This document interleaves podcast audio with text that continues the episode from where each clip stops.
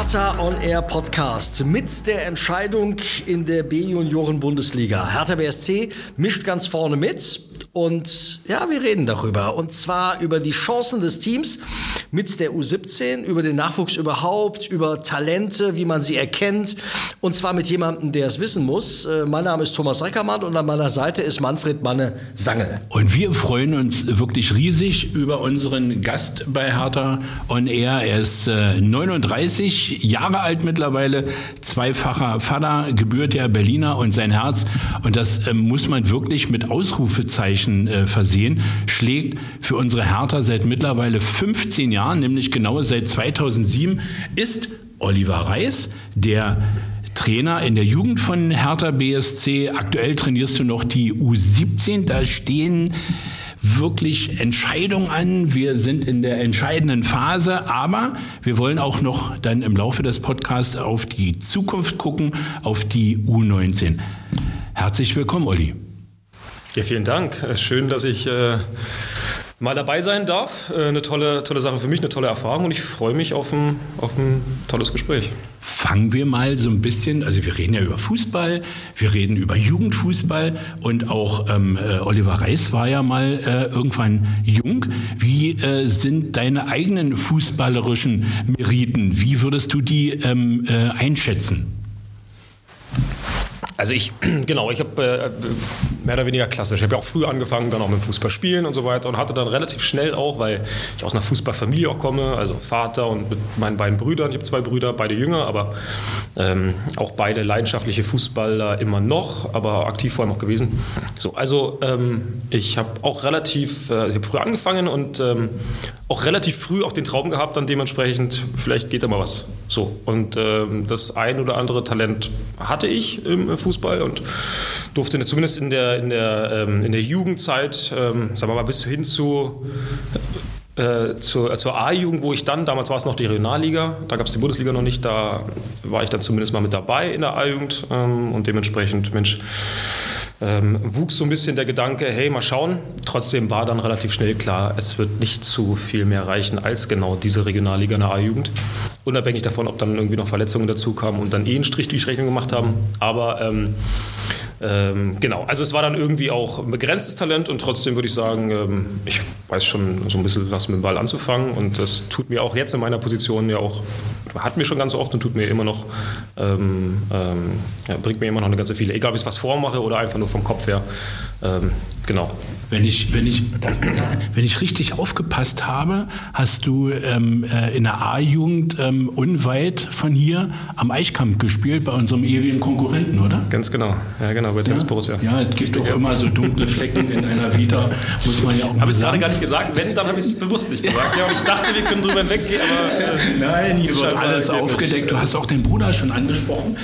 ähm, äh, der Patrick ist deutscher Meister mit unserer Hertha geworden. Äh, werden wahrscheinlich viele gar nicht mehr so wissen. Und zwar mit der U17, welch Zufall, und ähm, ist schon eine Weile her, ähm, gegen Hansa Rostock, glaube ich, äh, haben sie 2-0 damals gewonnen. Und da sind Spieler, ich muss das einfach mal sagen, es, äh, Sascha Burschardt stand da mit im Tor, Rico Morak, lange U23, Urgestein von der Hertha, Jerome Boateng, ähm, Sascha Bigalke, Marvin Knoll und der Trainer war Dirk Kunert.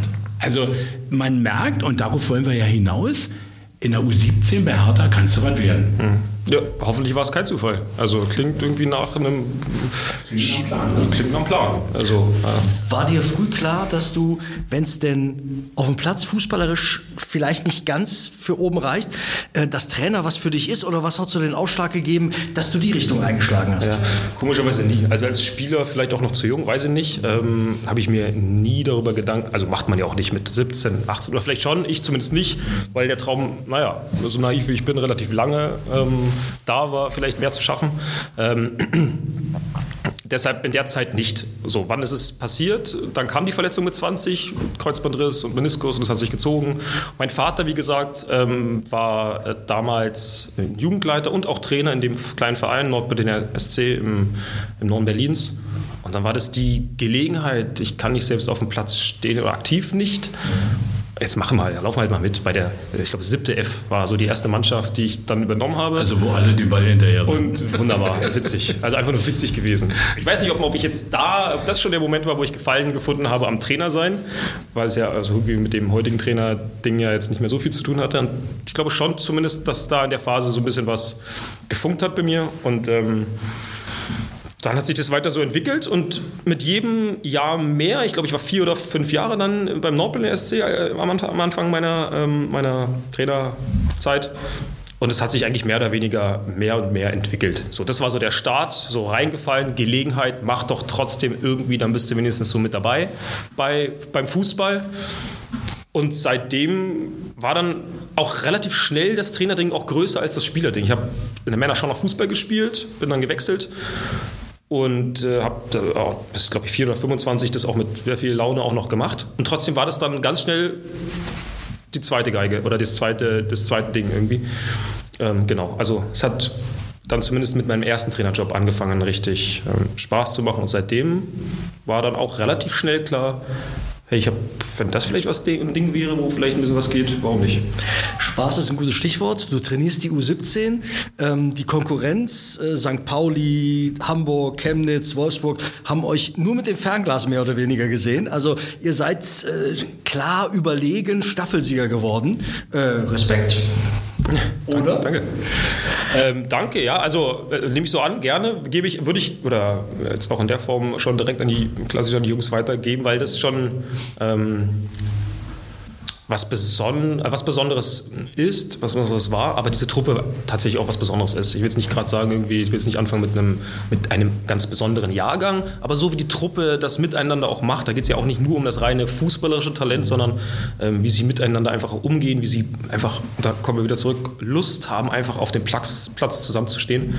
Das hat schon ganz, ganz viel ausgemacht ähm, und hat extrem, alleine das schon extrem viel dazu beigetragen, dass es so lief, wie es lief zudem, dass natürlich dann fußballerisches Talent und so weiter und andere Dinge natürlich auch eine große Rolle spielen. Genau, so, also diese, es war eine tolle Mischung. Also es ist natürlich auch etwas so. Klar sind wir Trainer und das bin ich nicht alleine mit Co-Trainer, Torwarttrainer, Athletiktrainerin und so weiter. Also ja, ein großer Staff, der mittlerweile dahinter hängt. Hat uns einfach auch Spaß gemacht, mit diesen Jungs einfach auch zu arbeiten. Also mal passt es mehr, mal passt es weniger gut. Und das war einfach irgendwie bisher, das ist ja noch nicht zu Ende, so vom, von der Saison her, hat schon richtig Laune gemacht, ja. Und wenn es erfolgreich ist, dann ist es natürlich umso, macht umso mehr Spaß, klar. Für deine jungen Spieler gleich mal zu merken, den Hertha on Air Podcast kann man unter anderem bei Spotify hören. Also jederzeit kann man da einschalten. Da ich ähm, äh, definitiv immer den Mathe-Leistungskurs mal besucht habe, habe ich mal den Punktedurchschnitt pro Spiel ähm, mal durchgerechnet und der liegt bei super erstaunlichen 2,52. Dein Team hat ergo in den letzten, erkennt man natürlich an den Zahlen, in den letzten zwei Jahren nicht so wirklich oft verloren, um genau zu sein, wenn wir aufgepasst haben äh, und uns das mal richtig angeschaut haben, zweimal. 33 Siege. Sechs Unentschieden. Mir würde übrigens äh, in kurzer Zeit jetzt zwei, drei Siege bei den Profis reichen. Wie sorgst du aber dafür, dass die Mannschaft wirklich so gierig bleibt. Also Gewinnen macht Spaß, macht auch Lust auf mehr. Fällt da vielleicht sogar Verlieren noch schwerer? Also um die erste Frage zu beantworten, was mache ich, um sie so bei, bei, bei Laune, will ich nicht unbedingt sagen, aber so gierig zu halten, dass sie trotz vieler Siege weiterhin immer ein mehr und mehr, das ist einfach. Also das ist bei 16- und 17-Jährigen, finde ich zumindest, also nicht, relativ, nicht einfach für mich da was zu finden, sondern das ist einfach da, glaube ich, in, überwiegen, in den überwiegenden Fällen. Natürlich braucht man dann hier und da mal so diese kleine, äh, die kleine Spitze, die man mal so ein bisschen gibt. Ist egal, ob es was ist wie, dann wechselt man mal ein bisschen durch, dann entsteht so eine Art, also der Konkurrenzkampf, der das dann noch so ein bisschen anfeuert irgendwie, das kommt ja auch noch mal so ein bisschen mit dazu. Ähm, oder wir nehmen uns gewisse Dinge vor, versuchen den Blick nach vorne zu richten und sagen, okay, äh, es hat ja hier auch ganz die Ausbildung und den nächsten Schritt machen und darin wollen wir besser werden und dann versucht man andere Reize manchmal so ein bisschen zu setzen. Aber das sind nur Nuancen, weil letztendlich ähm, gehen die auf den Platz und wollen äh, das Ding gewinnen. Auch dann jetzt, wo mehr oder weniger klar war, dass der Punktabstand reicht, um frühzeitig auch die Meisterschaft klarzumachen, den Staffelsieg klarzumachen, musste man da auch nie die Sorge haben, dass es jetzt, dass sie jetzt runterfahren irgendwie, weder im Training noch in den Spielen. weil da sind sie einfach zu gierig drauf, einfach Fußballspiele, Fußballspiele zu gewinnen. Und, und der zweite Part, den finde ich auch interessant. Ich glaube, das macht man ja nicht, natürlich nicht mit Absicht und will man auch nicht. Aber trotzdem der Umgang mit Niederlagen, der wird, also der Niederlagen werden ja kommen für jeden Spieler, ähm, auch aus dieser erfolgreichen Truppe jetzt. Ich glaube, so ein Umgang damit muss man schon auch lernen, ein Stück weit. So, und von daher, wenn sie dann kämen und kommen, hm, dann heißt es damit umzugehen, daraus zu lernen. Aber es ist schon auch richtig irgendwie, dass es sein kann, dass man das, ich weiß nicht, ob es fair lerne, weiß ich nicht, aber zumindest wäre ich auch jetzt gespannt, wenn dann mal wieder eine Niederlage kommt, was passiert dann eigentlich? Ich mache mir keine große Sorge, aber ich bin sehr gespannt. Ich muss immer daran denken, dass äh, mein Trainer damals beim Wilmersdorfer Sportclub uns als Prämie Bockwurst mit Kartoffelsalat versprochen hat. Die Zeiten sind wahrscheinlich vorbei. Eingangs unseres Gesprächs haben wir die entscheidende Phase schon angesprochen, die jetzt ansteht, nämlich am 27. April und 1. Mai geht es im Halbfinale gegen den Meister der Bundesliga Süd-Südwest, den VfB Stuttgart. Die haben nämlich die Kickers aus dem Degerloch ähm, äh, geschlagen. Die sind auch noch ungeschlagen in ihrer Staffel. Was dürfen wir von den beiden Duellen außer natürlich zwei Siege erwarten? ähm, also ich, klar, das sind zwei Mannschaften, die da im Halbfinale stehen, die da sicherlich zu Recht auch stehen. Das zeigt ja nicht nur den, der Ausgang der, der Staffel, sondern auch, klar, kenne ich meine Truppe besser, aber auch das Wissen über die Truppe, was wir nur begrenzt haben. So oft hatte ich jetzt nicht die Gelegenheit, mir Spiele von denen anzugucken. Also gar kein Mal, sondern nur per Video und was man so ein bisschen mal hört irgendwie auch. Wir haben ja auch, wir haben ja auch den einen oder anderen Nationalspieler drin, der mit dem einen oder anderen Nationalspieler beim, beim, beim VfB auch zusammenspielt oder bei der Nationalmannschaft zusammenspielt. Und dementsprechend kann man davon ausgehen, dass da zwei Mannschaften aufeinander prallen und mit dem, was ich jetzt so ein bisschen schon weiß, zwei Truppen, die nicht nur Lust haben, nicht nur die Qualität haben, sondern auch vom ganzen Stil her ähnlich sind, ähm, Fußball zu spielen.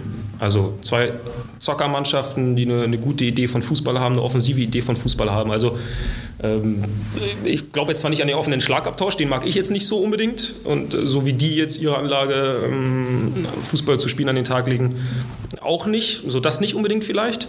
Aber es wird sicherlich ein Spiel sein, wo wir viele fußballerische Elemente sehen werden. Mm, und deshalb, ähm, das, wird, das wird sehr spannend. Ja. Sehr aktiven Fußball, glaube ich, weil beide Mannschaften jetzt nicht, ja, auch nicht tief stehen. So, also direkt dann auch versuchen, so schnell wie möglich den Ball zu kriegen. Und wenn sie ihn haben, dann so lange wie möglich auch oder lange wie nötig irgendwie auch zu halten und nicht gleich ab nach vorne und dann viel Glück, sondern den feinen Fußball eher bevorzugen. Und das wird schon sehr spannend. Ja. Am 8. Mai ist Finale.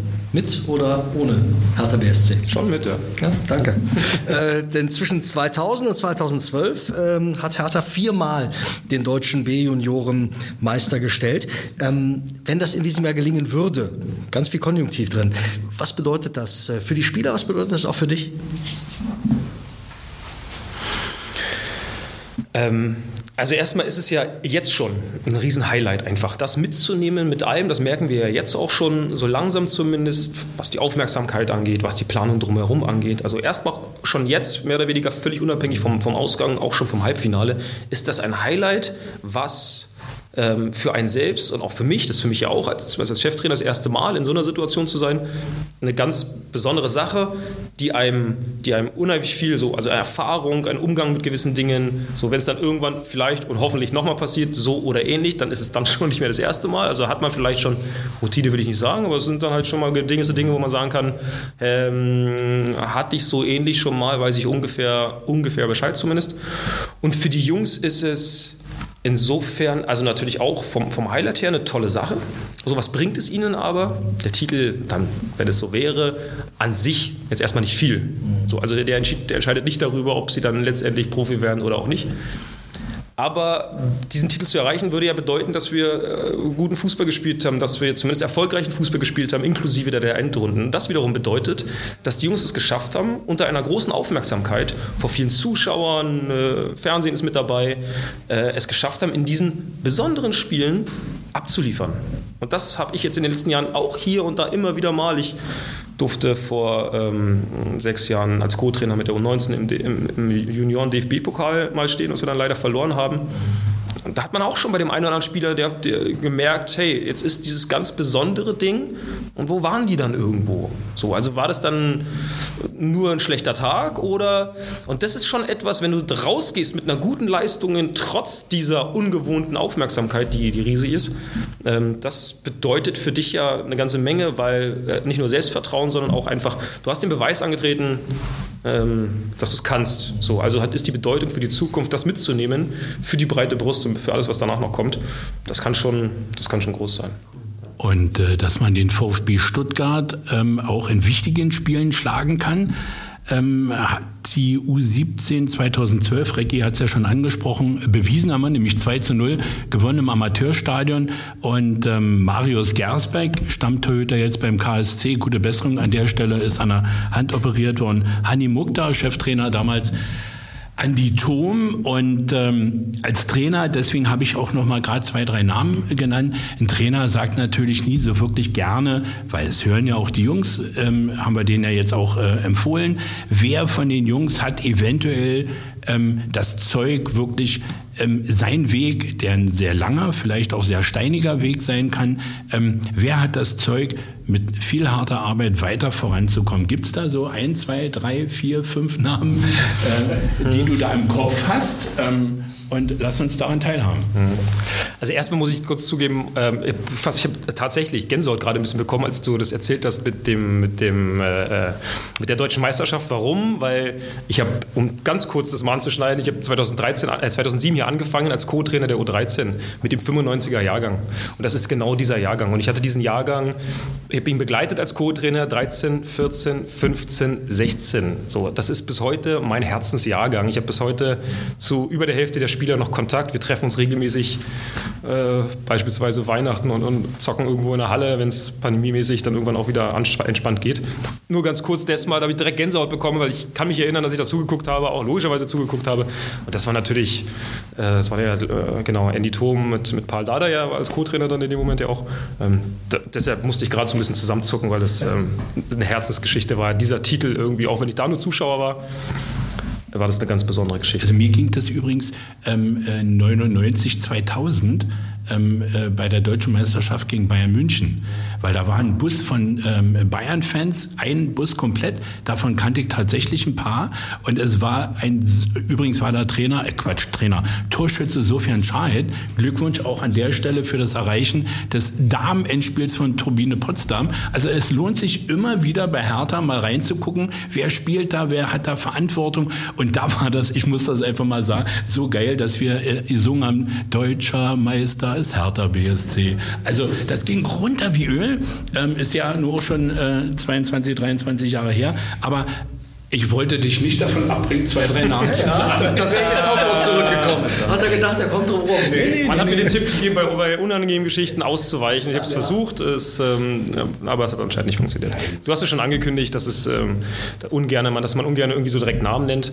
Aber ich glaube schon, und das meinte ich ja vorhin irgendwie auch, das ist ja nicht, ähm, äh, keine, nicht mein, mein, taktisches Kunstwerk, dass wir so weit gekommen sind, wie wir gekommen sind, sondern das ist logischerweise in, in, in, allererster Linie die Qualität der Spieler. Und wenn man eine Truppe hat, die es bis dahin jetzt schon mal auf die Art und Weise auch geschafft hat, ich glaube, dann ist es fast offensichtlich, dass da ganz sicher zwei, drei, vielleicht auch vier ähm, Jungs dabei sind, die Stand jetzt sicherlich, also mit Sicherheit das Potenzial haben, dass dazwischen noch viel passieren kann, ist auch klar. Aber mh, mm, ja, also ich habe schon zwei, drei, vier im Kopf, denen ich es auch tatsächlich zutraue. Nee, nee, nee, nee, Okay, ich habe auch keinen aufgeschrieben, wir zeigen den nachher. Ähm, Talent haben ganz viele, mit Sicherheit. Aber wann erkennst du oder wie erkennst du, dass du sagst, der kann mit harter Arbeit wirklich mehr als Talent äh, haben. Der kann es wirklich bis nach ganz oben schaffen. Erkennt man das schnell? Sieht man das schnell?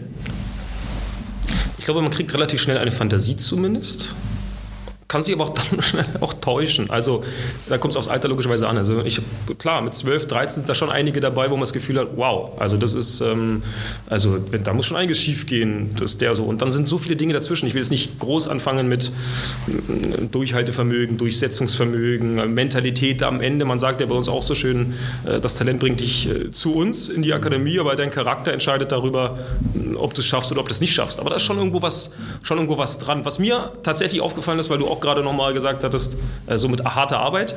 Das bleibt unumstritten. Also harte Arbeit und dann so ein bisschen der Klassiker, mehr bereit sein, mehr zu machen als alle anderen. Das sind ja Charakterzüge, die verdammt wichtig sind. Ich stelle trotzdem fest, ähm, so in den letzten Jahren, weil auch viel auf die Spieler ja auch einprasselt, nicht nur so ein bisschen, ob jetzt Instagram, Media, sondern ist da nochmal äh, Berater und Personal Trainer und so weiter. Ich stelle fest, dass ähm, dass es nicht mehr, nicht mehr ausschließlich so ist, äh, also harte Arbeit, nur der, der härter arbeitet als die alle anderen und mehr macht als alle anderen, das ist es letztendlich, weil es führt gefühlt bei dem einen oder anderen sogar mittlerweile zu so einer Art Verbissenheit. Also zu sehr, zu viel, so einmal schlecht trainiert, direkt einen Spezialtrainer engagiert, weil ich habe heute schlecht trainiert. Ich würde mich freuen und ich glaube, das ist zum Beispiel auch tatsächlich ein, ein, ein Kriterium für mich mittlerweile dann auch im Beobachten von Spielern. Äh, nehme ich dem ab, dass der Laune hat an dem, was er tut? So, oder ackert er diese Einheit nur weg und sieht diese Einheit ausschließlich nur noch als Mittel zum Zweck?